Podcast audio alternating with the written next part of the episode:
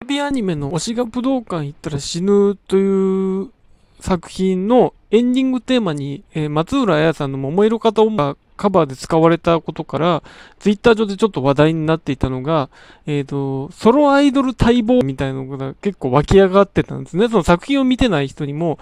あの要するにその松浦彩さんの当時の輝きを思い出す人たちが、今はグループアイドルばっかりでなんでソロのアイドルがいないんだっていう論調で盛り上がってたんですけど、あの、全然途切れてなくて、で、そこの中には実力のある人もたくさんいて、うん、それはどうだろうなとか見て、それ以上に思うのが、えっ、と、アイデバマ、例えば、えー先日日本テレビのスクール革命という、あの、内村さん司会の番組で、えっ、と、年代別のあなたの時代の青春のアイドルは誰ですかっていうアンケートの結果が発表されたときに、1位が広末涼子さんだったんですね。その他の年代がグループアイドルだったのに対して、えーただ、ヒロジは紛れもなくアイドルとして見られてたわけです。ただ、出たかといえばそうではなくて、まず CM で注目されて、それからドラマとかにも出るようになって、その人気の中で、え歌手デビューして、そして音楽番組とかで、この姿を見てみんながアイドルだと言っていたわけですね。本人が自称していて、私アイドルですって言ってデビューしたわけじゃなくて。で、当時のアイドル誌、ボムとかアップトゥーボーイとかにも、広末さんの表紙としてどんどん載ってて、つまりその姿は紛れもなくアイドルだったわけです。えーそのちょっとゆきさんもその形でした。内田ゆきさんも女優として人気が出てから歌手としてデビューして、それがアイドルだとみなされた。さらに言えばその前で言えば宮沢りえさんもそうだったわけです。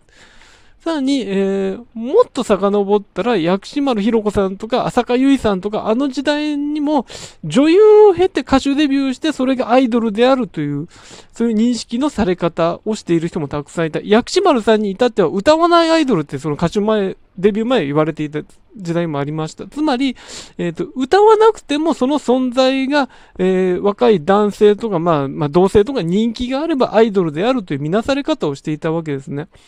つまり、えーソロアイドルというものは、昔は、その、まあもちろん松田聖子さんと中森明菜さんの時代から、その、歌先行できてた人もいましたけど、それ以上に女優から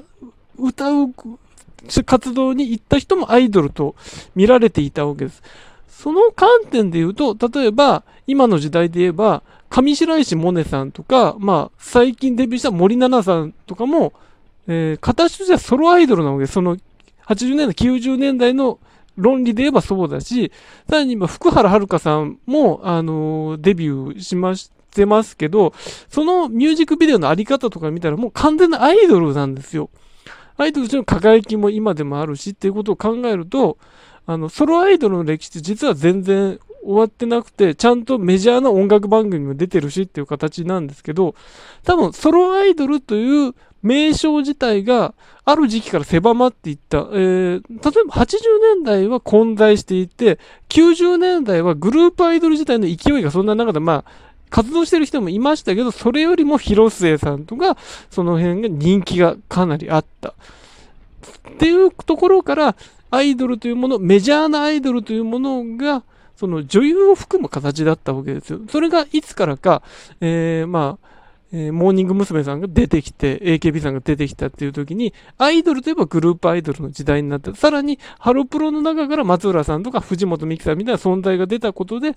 ソロアイドルというものもその、アイドルのそのグループの枠組みの中で、その中でソロでやっている人を指すようになった。その中から女優さんというのはソロアイドルという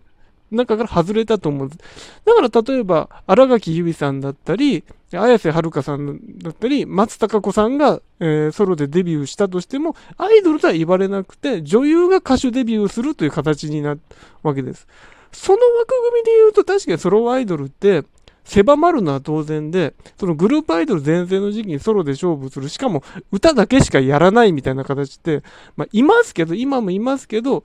やっぱりそれはメジャーにはなりにくい。つまり、あの、言ったら今のそのライブと握手会みたいなシステムで、やっぱりソロの人ってグループの人には、えーどうしても叶わない部分、動員で叶わない部分があったりするわけで、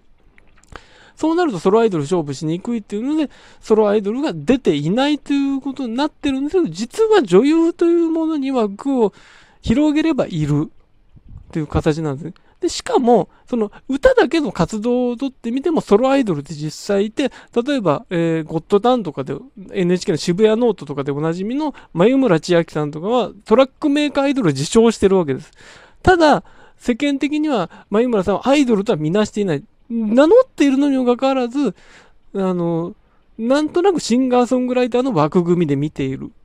そういうふうに紹介する番組もある。それなぜなら、歌って踊っていないからみたいな、そんなことになってるんです。つまりアイドルというものがどんどんなんか、